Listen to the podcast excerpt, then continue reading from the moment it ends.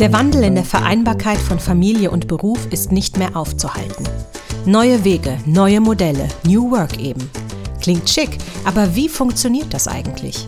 Und welches Bild von Familie und Arbeit vermitteln wir eigentlich gerade unseren Kindern, den Eltern von morgen? Wie sieht die Vereinbarkeit von morgen aus? Willkommen bei Future Family, Generation Familie und Beruf. In unserer letzten Folge haben wir das Thema 50-50 Elternschaft aus der Sicht von zwei jungen Müttern, nämlich Clara und Tabea, beleuchtet. Heute wollen wir das Thema gleichberechtigte Elternschaft aus Sicht ihrer Männer betrachten. Zwei aktive Väter, die das Modell 50-50 Elternschaft leben. Zu Gast heute Raphael Scherbaum. Hallo. Und Jonas Klug. Hallo. Ich stelle euch kurz vor. Raphael, fangen wir mit dir an. Du arbeitest als Arzt in Teilzeit in einem universitären Forschungszentrum. Du lebst mit deiner zweijährigen Tochter und deiner Frau im Ruhrgebiet und bist stolz und dankbar, junger und aktiver Vater zu sein. Auch deine Frau arbeitet in Teilzeit, sodass ihr euch Erwerbs- und Fürsorgearbeit aufteilt. Jonas, du bist ausgebildeter Mittelschullehrer, das heißt für die Klassen fünf bis zehn und arbeitest seit fünf Jahren an einer reformorientierten Privatschule bei Passau in Bayern und seit der Geburt deines Sohnes auch in Teilzeit.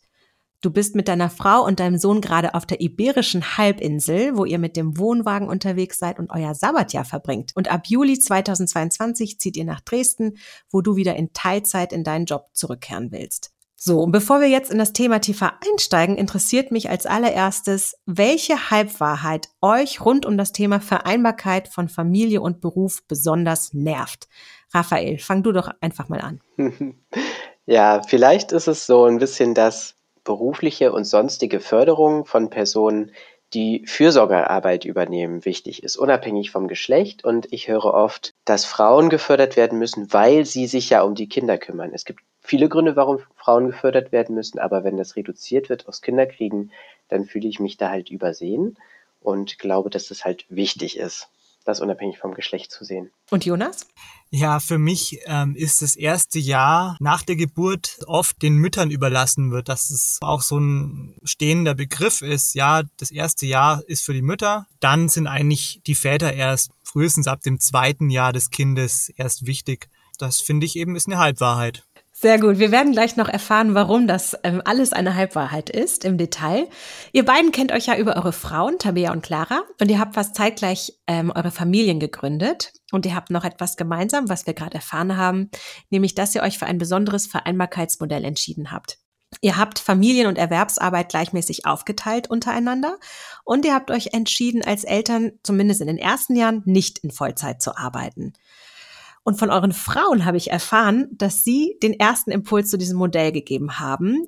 Könnt ihr euch denn noch zurückerinnern? Wie war denn eure erste Reaktion auf diese Idee? Und musstet ihr überhaupt länger überzeugt werden? Was war für euch rückblickend auch persönlich so der ausschlaggebende Grund, das Ganze einmal auszuprobieren? Raphael. Also ich musste nicht lange überzeugt werden, aber ich musste überzeugt werden. Ich war im ersten Moment irgendwie skeptisch, dachte, wie jetzt 7-7 die Elternzeit aufteilen, das war so der Vorschlag meiner Frau. Da war ich irgendwie irritiert. Aber es hat sich dann eigentlich sehr schnell ergeben, auch weil wir vorher ja uns gleich aufgeteilt haben im Haushalt und das alles irgendwie ausgeglichen war, dass es eigentlich nur logisch ist, das so zu machen. Und Jonas? Also, ich glaube auch, dass ich erst mal ein bisschen überzeugt werden musste. Also ich habe mit meiner Frau auf jeden Fall die Jahre zuvor eine gleichberechtigte Partnerschaft gelebt und ich wollte eigentlich das auch beibehalten. Klar, ja, eine 50-50 Elternschaft bedeutet dann, dass ich ab nächsten Schuljahr nicht mehr 40, sondern nur noch 20 Stunden arbeiten werde. Und ganz ehrlich, da habe ich ähm, schon ein bisschen so Magenkrummeln gehabt erstmal, weil hm. ich hatte so in meinem Job echt eine wichtige Rolle. Die Schule ist sehr klein und ich bin da sehr gerne. Ehrlich gesagt, ich hatte eigentlich noch gar keinen Gedanken, dass es bedeuten könnte, dass auch dann ja meine Arbeitszeit sich so drastisch reduzieren könnte. Aber eben ein Kind kriegt man eben nicht alleine, sondern zu zweit und das heißt auch, dass man sich zu zweit drum kümmert. Es war für mich total einleuchtend. Am Anfang war ich schon ein bisschen, also hatte ich ein bisschen damit zu kämpfen, aber als das dann überwunden war, war ich meiner Frau auch sehr dankbar, weil sie blieb einfach auch beharrlich und denkt auch solche Sachen gut vor. Mhm.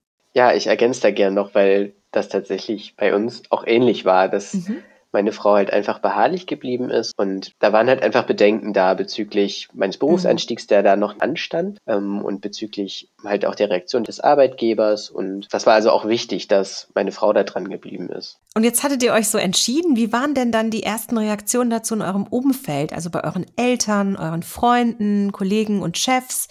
Was haben diese Reaktionen in euch bewirkt? Jonas, fang du doch mal an und dann machen wir mit Raphael weiter. Ja, also es waren schon positive Reaktionen. Die meisten waren natürlich verblüfft, so ja, krass, äh, ihr wollt wirklich das so aufteilen. Ähm, geht es überhaupt? Wart doch mal ab, deine Frau wird dann bestimmt auch länger zu Hause bleiben wollen und so. Und wer weiß, ob das in deinem Job, ob die dich dann nicht so stärker brauchen und kannst du das überhaupt, dass du reduzierst? Also ich habe da vor allem in meinem Beruf äh, bei meiner Schule eine sehr positive Geschichte zu erzählen. Das ganze Kollegium, also haben mir die ersten zehn Tage, wo dann mein Sohn geboren war, haben gesagt, ja, bleib zu Hause, brauchst jetzt keine Elternzeit oder Urlaub nehmen, bleib einfach daheim und sei mit deiner Frau und deinem Kind dann da. Anfang Juli, wo so die letzten Abschlussfeste, Zeugnisse gemacht werden, wo es eigentlich nochmal sehr intensiv wird. Da war ich schon sehr froh drum, dass ich da die Aufgabenlast ähm, abgeben konnte und ja, die Zeit war sehr wichtig für mich. Also sehr viel Verständnis und auch ziemlich viel Unterstützung in deinem Kollegium. Auf der einen Seite schon. Auf der anderen Seite hatte ich trotzdem öfter mal das Gefühl, ich muss jetzt hier sagen, ja, also ich bin da bei euch und ihr könnt auf mich zählen, aber jetzt meine erste Priorität ist jetzt einfach auch mein Sohn, die Betreuung von meinem Sohn. Und ich musste da auch manchmal einfach hatte ich das Gefühl darauf hinweisen, ja, auch ich als Mann habe so für mich die Verpflichtung erkannt und auch den Spaß natürlich, mich um meinen Sohn zu kümmern. Und das ist jetzt nicht nur die Sache meiner Frau. Es tat mir natürlich auch leid, dass ich Aufgaben abgeben muss, weil ich so stark eingebunden war. Aber das war für mich dann die erste Priorität. Und Raphael, du hattest mir bei unserem Gespräch vorab erzählt, dass du deinen Job wechseln musstest oder gewechselt hast. Das hört sich für mich erstmal ziemlich ungerecht an. Was hat das in dir bewirkt und wie kam es dazu? Also zu den Reaktionen jetzt will ich erstmal noch kurz was sagen. Das ist positiv und irgendwie hat sich die Wahrnehmung da auch meinerseits normalisiert. Da legt man sich dann irgendwann ein dickes Feld, so ist einem irgendwann egal, was andere Personen drüber denken. Und genau, es war halt so bei mir, dass es privat schon so war, dass da waren die Reaktionen aufgeschlossen bis manchmal auch skeptisch, aber auf Arbeit war es halt so, dass ich ähm, Berufsanfänger war und ähm, nach drei Wochen zwangsläufig gesagt habe, ja, ähm, in vier Monaten wird mein Kind geboren und dann gehe ich äh, sieben Monate in Elternzeit und möchte im Anschluss in Teilzeit zurückkehren. Und Teilzeitarbeit ist in der Medizin nicht verbreitet, schon gar nicht im Berufseinstieg oder im stationären Bereich. Da fehlt es einfach noch an Modellen. Und einerseits hat mich die ähm, Führungsperson da auch unterstützt und irgendwie Unterstützung signalisiert. Auf der anderen Seite habe ich da auch so eine gewisse Ambivalenz aber wahrgenommen oder Ratlosigkeit, wie man es konkret organisieren kann. Und es gab dann auch Situationen, da wurde ich dann bei der Betriebsweihnachtsfeier gefragt, ob ich dann jetzt Latte Macchiato Papi würde. Und das war halt irgendwie schon, ja, das fand ich einfach irgendwie auch frech und hat für mich so gezeigt, dass da teilweise Bilder auch von Elternschaft und auch von der Elternzeit vorhanden sind, die halt keinen Bezug zur Realität haben. Und irgendwie war das schon ein bisschen kränkend oder ich habe mich auch machtlos gefühlt, da was gegen zu tun. Aber letztendlich habe ich dann halt, nachdem die Teilzeitverhandlungen nicht zielführend waren, irgendwann gesagt, nee, das funktioniert jetzt so nicht und habe mich dann entschieden, mich da umzuorientieren, bin jetzt erstmal primär halt in der Forschung tätig, habe auch klinische Tätigkeit, aber weniger. Und das ist einfach ein Job, der mir jetzt total gut gefällt und wo ich mich richtig wohlfühle und wo ich Zeit halt für meine Ta Familie habe. Insofern hat diese negative Erfahrung mit den Teilzeitverhandlungen dann so paradoxerweise dazu geführt, dass ich mich jetzt eigentlich bestärkt fühle in dem Modell. Kommen wir näher zu sprechen auf euer Modell, das ihr oder die Haltung, die hinter dem Modell steckt. Wenn ich mir das Modell so auf den ersten Blick anschaue, dann klingt das ehrlich gesagt ziemlich anstrengend. Und ich weiß von euren Frauen, dass da auch sehr viel Kommunikation im Spiel ist. Man muss viel koordinieren. Und manchmal habe ich auch dabei gedacht, das klingt so ein bisschen wie so ein Schichtplan im Krankenhaus. Der macht das bis dahin, dann gibt's die Übergabe und dann notiert man alles. Ist das nicht alles insgesamt ein einziger Krampf? Und würdet ihr sagen, dass sich der Aufwand tatsächlich lohnt, jetzt rückblickend? Also ich muss jetzt gerade ziemlich grinsen, weil, also es stimmt, es ist echt ein großer Aufwand. Ich habe auch das Gefühl, ja, wir müssen echt so viel, viel mehr kommunizieren vielleicht als andere. Aber es macht dann auch natürlich Spaß, also weil man dann auch über den anderen Bescheid weiß. Ja, also ich denke schon, dass sich der Aufwand total lohnt. Und zwar in zweierlei Hinsicht. Also ich habe schon äh, gemerkt, mein Job gibt mir richtig viel positive Bestätigung. Ich habe tolle Kolleginnen, tolle Schülerinnen und alles passt. Ne? Aber das, was dann mein Sohn mir gegeben hat, als ich heimgekommen bin und ähm, ja ihn übernommen habe, das kann man einfach nicht vergleichen. Dieses Glücksgefühl, die Betreuung meines Sohnes, was das in mir ausgelöst hat, so auch jeden Tag, auch immer wieder zu, zu sehen, wie er lernt, wie er neue Schritte macht, mit ihm zu singen, mit ihm einfach zu sein, zu spielen. Ja, und das ist einfach echt wahnsinnig erfüllend und das hat für mich mehr Sinn ergeben, auch als alles andere, was ich bisher in meinem Leben gemacht habe, so ungefähr. Also das eine ist auf jeden Fall dieses positive Gefühl, ne, was man auf jeden Fall spürt. Aber auf der anderen Seite ähm, auch dieser Ausgleich zwischen Job, was ich ja hatte, 20 Stunden in der Woche und zu Hause die Care-Arbeit. Also ich bin ja frühs immer so um sieben aus dem Haus und zur Arbeit und ich kam dann so halb eins ungefähr heim, um dann von meiner Frau den Sohn, meinen Sohn zu übernehmen und meine Frau kam dann so 18, 19 Uhr etwa zurück. Dann hatte ich also den ganzen Vormittag immer voller Unterricht, voller Vor- und Nachbereitung und den Nachmittag hatte ich quasi voller Spaziergänge, voller ähm, Hausarbeit und so praktischen Sachen. Und dieser Wechsel zwischen diesem Denken in der Früh und dem Tun am Nachmittag, es hat mir echt Spaß gemacht und ich habe echt gemerkt, dass ich da so eine richtige Work-Life-Balance dadurch bekommen habe und dass mir das auch irgendwie die letzten Jahre seit meines Studiums gefehlt haben, wo ich es mir einfach nicht mehr so selbst einteilen konnte. Also dieses Gleichgewicht war einfach echt sehr schön. Und bei dir, Raphael? Hat sich der Aufwand gelohnt? Ja, also das würde ich auf jeden Fall sagen. Es ist vielleicht aufwendiger, aber ein Krampf ist es nicht, sonst wäre ja unser Leben gerade ein Krampf. Das ist nicht so. Es ist halt so, dass die, die Organisation, die wir vor allem im ersten Jahr, wo halt die Elternzeit war, wo wir eher redu noch reduzierter gearbeitet haben als jetzt aktuell, dass wir es da oft sehr formal gemacht haben mit der Organisation. Da war das so mit den sehr strengen Absprachen. Da war das so, dass wir jeden Sonntag uns abends hingesetzt haben und eine Wochenbesprechung gemacht haben, was alles ansteht, wer an welchem Tag was macht. Und da haben wir jeder halt noch an anderen Projekten gearbeitet und haben uns da einfach gut absprechen können. Und das hat aber nicht dazu geführt, dass es krampfig wurde, sondern es hat eher stressige Situationen halt verhindert. Also es hat letztendlich Freiräume ermöglicht. Für mich war an meinem Schreibtisch auch wusste, ich kann mich jetzt hier voll drauf konzentrieren und andersrum halt auch voll für mein Kind da war, wenn das halt die Absprache war. Also wenn man jetzt anfänglich vielleicht bei der Organisation von Krampf sprechen kann, hat sich das jetzt ganz entkrampft und es hat sich irgendwie normalisiert und ist so natürlicher geworden. Es sind mehr fließende Übergänge bei uns zurzeit. Wir wissen, wer holt an welchem Tag ab und wer bringt Tabea zur Tagespflege man hat einfach Zeit mit seinem Kind und erlebt Momente, die man sonst wohl nicht erleben würde. Einfach dadurch, dass man nicht, ja, dass die Wahrscheinlichkeit verringert ist, wenn man halt nicht so eine lange Zeit miteinander verbringt. Und wenn man so auf euren Alltag guckt, gibt es immer noch Situationen oder gab es die Situation jemals, in denen ihr festgestellt habt, dass ihr euch gefühlt noch als Väter gegenüber den anderen Erwartungen in der Gesellschaft, aber auch vielleicht eurer Frauen behaupten oder beweisen müsst? Ja, also aktuell ist es wirklich sehr selten. Als Vater habe ich einfach viel mehr Selbstbewusstsein erlangt.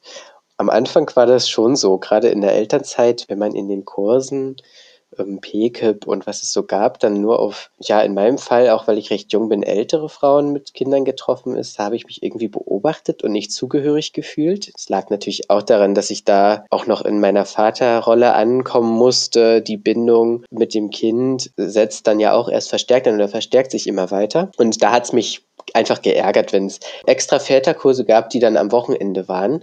Das ist natürlich wichtig für Väter, die Vollzeit arbeiten, aber da habe ich mich dann nicht so ernst genommen gefühlt. Oder wenn das halt ein Mama-Café oder Mütter-Café war, das hat mich total aufgeregt. Da dachte ich, ja, dann kann ich ja gleich wegbleiben. Dabei ist es ganz sicher nicht so, dass ich da nicht willkommen bin. Aber das waren oft so Namen, die mich gestört haben. Oder ich wollte Babymassage machen und habe dann telefoniert und dann meinte sie, nee, da fühlen sich die Frauen aber gestört und wenn es mehr Väter gäbe wie du, dann wäre das ja schön. Dann könnte man einen extra Väterkurs machen. Und es war einfach so, wie jetzt ernsthaft. Das hat mich dann wütend gemacht, aber ich dachte mir dann auch, also das ist ja so bescheuert, da weiß ich einfach, dass ich da für mich so eine Haltung entwickeln kann, an mich zu glauben als Vater und mir meine eigenen Sachen zu organisieren. Und was es auch noch gab in der Schwangerschaft, dass die Bücher, die vorbereitet haben auf das Leben mit Kind, zu dem Zeitpunkt das war 2019, nur für Frauen geschrieben waren. Dann gab es irgendwie drei natürlich blau gefärbte Seiten, wo dann stand, ja, und vor der Geburt achte als Mann nochmal drauf, dass du durch die Wohnung mit den Augen deiner Frau gehst und die Blumen gießt und die Wäsche machst. Und es gab einfach keine ernstzunehmende Vorbereitung für Männer. Und inzwischen ist das besser. Da gibt es auch ganz coole Bücher. Und das hätte ich mir halt gewünscht. Und ich glaube, dass das jetzt aber besser ist. Allein, dass wir jetzt darüber sprechen, zeigt es für mich, ähm, da ist mehr Sichtbarkeit und es gibt auch so einen Väterkreis, in dem ich mich wohlfühle und der das auch bestärkt, die Identität als Vater. Und Jonas, wie ist es bei euch? Also ich kann, glaube ich, auch vieles, was der Raphael gesagt hat, total bestätigen. Es ist schon komisch, wenn du als Vater ja draußen rumläufst mit deinem Kind nachmittags und du weißt, alle anderen Väter sind jetzt eigentlich gerade arbeiten und du hast auch auf den Spazierwegen fast nur junge Frauen um dich rum, die eben ihre Kinder im Wagen rumschieben. Oder eben wie beim PKIP-Kurs, den habe ich dann auch gemacht. Oder ich war auch mit ähm, meinem Sohn Babyschwimmen und ja, da war ich immer der einzige Mann. Das war dann, man singt ja dann auch ne, beim Babyschwimmen. Dann war ich immer sozusagen die durchdringende äh, Tenorstimme, die in der Halle Gehalt hat und die ganzen hohen Frauenstimmen. Ja, also es ist schon so ein bisschen komisch. Man fühlt sich so ein bisschen wie der Englishman in New York. Ne? Man muss dann irgendwie auch so ein bisschen Haltung bewahren und sagen, ja, also ich mache das jetzt auch, ich ziehe das jetzt auch durch. Ich glaube, man kriegt auch mal, mal einen komischen Seitenblick oder sowas. Ja, der ist jetzt ein Vater, macht aber die Mutterrolle oder was. Also kann der das überhaupt so? Und dann war ich natürlich mächtig stolz, wenn ich dann mein Fläschchen, was meine Frau abgepumpt hatte in der Früh, ähm, vor, zeigen konnte quasi auf der Parkbank und dann hier mein Kind durch den Nachmittag gebracht habe, heil. und er hat es auch gern gemacht. Na klar, dauert es ein bisschen, bis er sich dran gewöhnt. Ne? Aber wenn man das früh anfängt, dass er sich dran gewöhnt und das ging dann. Und da war ich dann echt auch stolz, dass ich meinen Sohn jetzt genauso gut be also betreuen kann wie meine Frau. Ja, das ging mir auch so. So diese Selbstbehauptung oder die Behauptung gegenüber den Vorstellungen, den gesellschaftlichen. Bei uns ging das nicht mit dem Abpumpen. Sie hat aber Gott sei Dank früh angefangen, halt Beikost zu essen und dann, als ich ihr das erste Mal halt was zu essen geben konnte und sie versorgen konnte und dann auch mal mit einer Prämilch. Das war halt so ein schönes Gefühl. Einerseits wegen dieser Nähe zu ihr, aber andererseits halt auch wegen des Gefühls der Unabhängigkeit. So, ich kann das jetzt auch alleine. Ja, total. Das geht mir, ging mir genauso. Also ab da an wusste ich irgendwie, boah, also jetzt bin ich eigentlich der super Ersatz. Und es ist echt ein tolles Gefühl, wenn man, man kriegt so viel Bestätigung einfach allein dadurch, dass man sich darauf einlässt, auf dieses Abenteuer, ja, ich bin jetzt allein für das Kind da. Und die nächsten fünf Stunden hilft mir wahrscheinlich keiner. Ich, klar könnte man immer noch die Reißleine ziehen und die Frau anrufen, ne, wenn es mal gar nicht geht. Also es war schon eine Herausforderung. Ich habe auch geschwitzt am Anfang, als ich dann raus bin mit ihm eine halbe, dreiviertel Stunde, manchmal auch eine Stunde spazieren oder so. Am Anfang war das echt so, oh, was passiert, wenn der jetzt weint? Aber das es ist mal passiert und dann habe ich es durchgestanden und es kam manchmal auch zu Verzweiflung. Auch ich hatte einen harten Tag mit meinem Kind und dann kam meine Frau auch noch zu spät aus der Arbeit oder so. Und ja, das alles mitzuerleben, das gehört einfach, das ist einfach auch eine Erfahrung, ne, die vielleicht die Väter früher ähm, nicht machen konnten, auch weil es noch gar kein Elterngeld gab oder so. Oder auch weil es gesellschaftlich gar nicht anerkannt wurde. Ich meine, immerhin wird es ja jetzt anerkannt. Ne? Du kriegst von jeder Frau auf dem Spazierweg kriegst so ein breites Grinsen. Du bist da voll der Vorzeigevater eigentlich. Warum ist euch das so wichtig gewesen, das von Anfang an so aufzuteilen? Weil im Prinzip hätte man ja auch sagen können, wir warten jetzt erstmal das, die ersten Monate entspannt ab. Warum war euch das so wichtig, das so komplett so von vornherein zu machen und euch von vornherein auch in diese aktive Vaterschaft zu bewegen? Mhm. Also, ich fange mal an. Ich denke, dass das ganz wichtig ist, dass man sich früh beteiligt, weil ja sonst man so ein bisschen außerhalb dieser besonderen Bindung auch im ersten Jahr steht. Wenn ich mir jetzt vorstelle, ich hätte dann Vollzeit gearbeitet, dann hätte ich gar nicht gewusst, was ich verpasse. Ich meine, ihr hättet es euch ja wirklich leicht machen können und sagen können, okay, das erste Jahr ist klassischerweise, so wie es alle immer sagen und machen, ein Jahr, was äh, die Mütter mit den Kindern primär verbringen. Und dann, wenn das Kind dann so langsam laufen kann und auch schon an Beikost gewöhnt ist und gar nicht mehr auf Muttermilch angewiesen ist, genau, dann übernimmt der Vater dann diese komplett aktive Rolle. Du hast da recht. Also dieses, ich habe es jetzt auch wieder von einer bekannten Familie gehört, ja, bei denen einfach die äh, Frau ganz emotional an dem Kind dran hängt und das ist ja auch richtig und so, aber dass es für den Vater dann vielleicht auch gar nicht so leicht ist, manchmal zu sagen, ja, jetzt bin allein ich dafür da und ich möchte jetzt auch meinen Teil, ne? Eigentlich beide haben das Kind und werden es auch großziehen. Aber was ich noch stark auch ähm, zu bedenken finde, ist dieser ähm, ganze Mental Load und die Rollenverteilung. Wenn man äh, das schon so von vornherein anlegt, dass es eine Person macht, dran zu denken, ja, was was ist jetzt die Kleidung, die das Kind zu tragen hat die nächsten Monate? Welches Windelsystem machen wir? Welchen Kinderwagen kaufen wir? Welchen äh, Arzt oder Ärztin nehmen wir? Und wer geht zu diesen ganzen Untersuchungen, die im ersten halben Jahr oder so anstehen? Also das sind so viele Dinge, an die man denken muss. Klar, wenn man sich das jetzt nicht aufteilt, sondern nur meinetwegen die Frau das macht, dann behält die auch diese ganzen Mental Loads und diese Rollen bei, die sie jetzt aufgebaut hat. Dann ist es auch für sie schwer, das abzugeben an den Mann drei Jahre später oder keine Ahnung wann. So kann man, wenn man das eben so ein bisschen strukturiert aufteilt, diese ganzen Aufgaben auflistet und sagt, okay, dafür könntest du dich jetzt äh, da mehr beteiligen und das machen und daran denken und da mache ich das mehr, dann fühlen sich beide stärker in der Verantwortung und kriegen auch die Bestätigung, dass es klappt, wenn was klappt. Ja, ich denke das auch, dass es deswegen sinnvoll ist, das am Anfang zu machen, weil die Erfahrung, und das ist ja was Zeitliches, einerseits bestimmt, was für Aufgaben man überhaupt erkennt und es bestimmt natürlich auch die Kompetenz. Ich glaube, dass halt junge Väter eher dazu neigen, sich inkompetent zu fühlen bei Kinderbetreuung, weil das einfach nicht den gesellschaftlichen Erwartungen entspricht und auch oft nicht dem Selbstbild. Und deswegen ist es, glaube ich, ganz wichtig, dass man diese Selbstkompetenz als Vater sehr früh stärkt, indem man halt exklusiv Zeit mit dem Kind verbringt, wo man fünf Stunden am Tag halt allein ist mit dem Kind und das vielleicht über einen Zeitraum von drei bis vier Monaten oder sieben Monaten, weil man dann lernt, dass man das kann. Wichtig ist, glaube ich, dass man sich als junger Vater da so exklusiv Kompetenzen auch schafft. Also bei uns hat sich das halt so ergeben, dass meine Frau am Anfang nicht gut stehen konnte und deswegen habe ich so sowieso gewickelt und ich war viel motivierter, was Stoffwindeln angeht und dann war ich halt der Stoffwindel-Experte bis Apostel, wie ich dann auch oft getauft wurde das war auch bei anderen Sachen, meinetwegen noch bei den Blumen war es auch so irgendwie. Dann irgendwann waren die Blumen meins, das hat jetzt nichts mit dem Kind zu tun, aber das ist keine typisch männliche Rolle, Stereotyp, aber warum sollte ich das halt nicht auch können? Es gibt ja zu eurem Modell kaum Vorbilder. Ihr seid gewissermaßen ja richtige Pioniere und aktiver Vaterschaft ist in dieser Form tatsächlich noch in den Kinderschuhen. Wie fühlt es sich denn für euch an, in diesem Modell und in dieser Haltung allein, mehr oder weniger allein unterwegs zu sein? Was genau hilft euch dabei und worauf seid ihr auch ein Stück weit stolz? Hm, also was auf jeden Fall hilft, ja, ich habe mich da viel alleine gefühlt, aber ich konnte auch auf einen sehr fürsorglichen Vater im Kopf zurückgreifen ist halt der Austausch mit anderen Vätern, die ein ähnliches Modell machen. Und ich hatte das Glück, dass ich halt so einen Online-Väterkreis gefunden habe, wo das einfach Thema war. Und da waren plötzlich ganz viele Väter, die ähm, auch so eine Haltung haben. Gar nicht unbedingt immer in Teilzeit arbeiten und so, aber denen es einfach wichtig ist, über die Vaterschaft überhaupt nachzudenken, das überhaupt zu reflektieren. Und dieses Zugehörigkeitsgefühl, das tut gut. Ich war auch nicht allein, weil meine Frau ja dabei war. So, also sie ist auch da und irgendwie war es dann am Anfang manchmal so, wir allein gegen die Welt, aber das schweißt auch zusammen und das tat irgendwie auch gut. Das war auch schön. Das war dann fast wie ein Hobby, noch die gemeinsamen To-Dos zu besprechen für den Haushalt. Und halt das Kind. Ne, das ist, da ist man auch nicht alleine.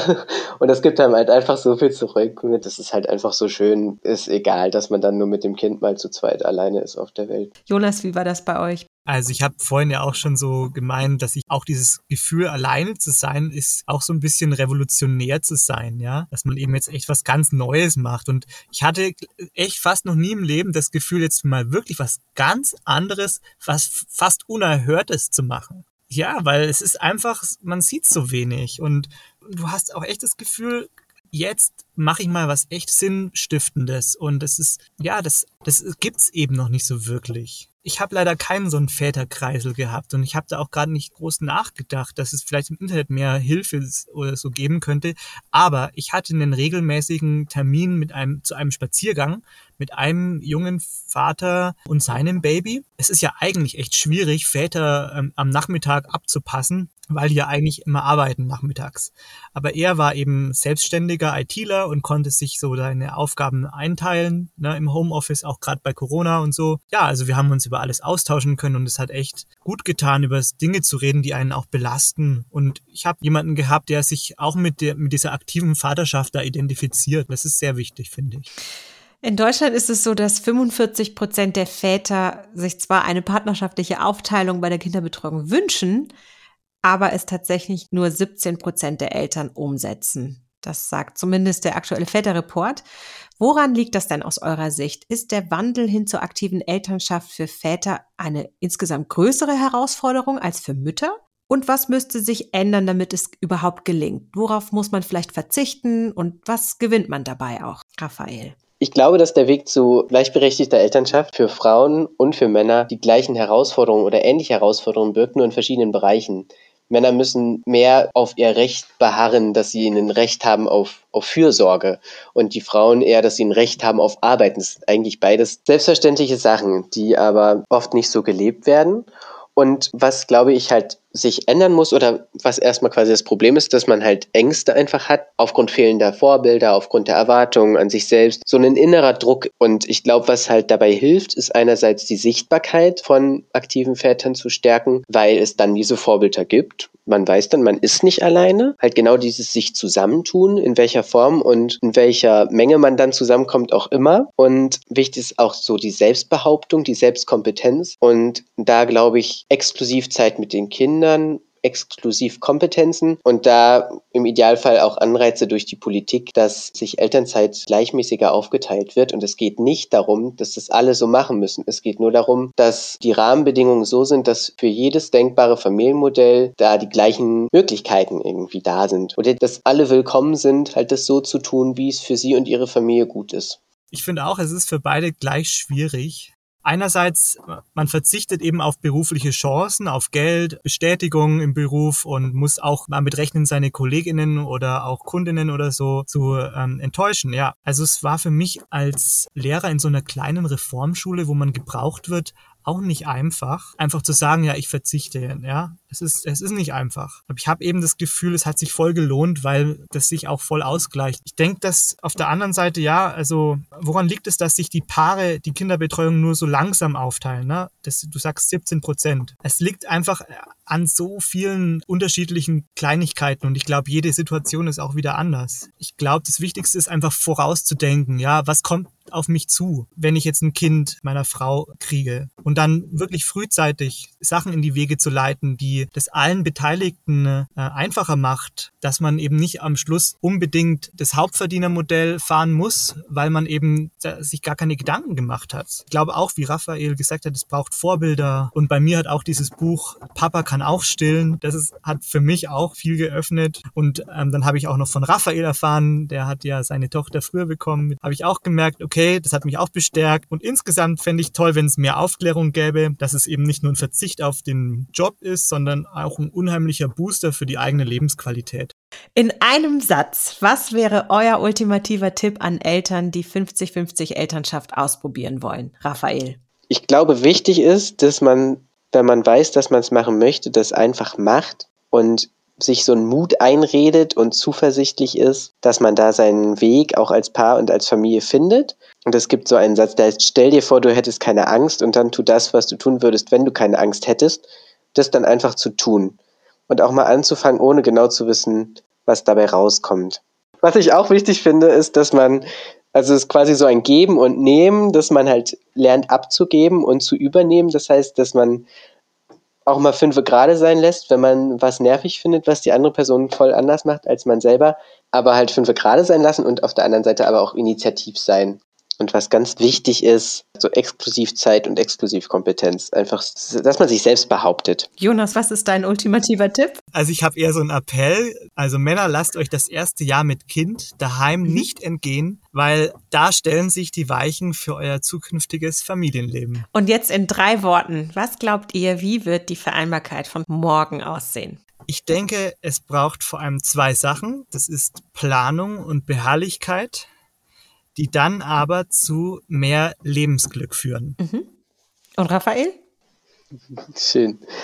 Offen für alle. Und damit meine ich, dass die Zugangsmöglichkeiten und Chancen halt in Bezug auf Erwerbsarbeit und Fürsorgearbeit, also Familie und Arbeit, dass die für alle einfach gleich sind, egal welches Modell sie machen, dass es in alle Richtungen mhm. offen ist. Raphael und Jonas, vielen, vielen Dank, dass ihr eure Gedanken mit uns geteilt habt, dass ihr Einblicke gegeben habt in eure erste Zeit als Väter und ich bin begeistert, dass ihr euer Modell so selbstbewusst und so aktiv lebt und ich hoffe einfach, dass es viele inspiriert, mindestens darüber nachzudenken und wenn nicht auch dieses Thema weiterzugeben und weiter zu empfehlen. Ich wünsche euch für euren beruflichen Weg, aber vor allem für eure Familien und eure Ehen alles, alles erdenklich Gute und danke, dass ihr hier wart. Danke dir. Gerne, danke dir auch.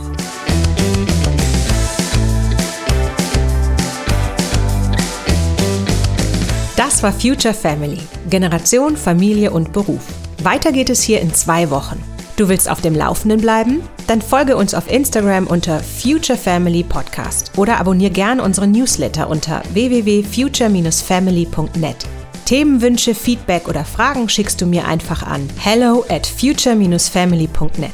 Ich freue mich von dir zu hören.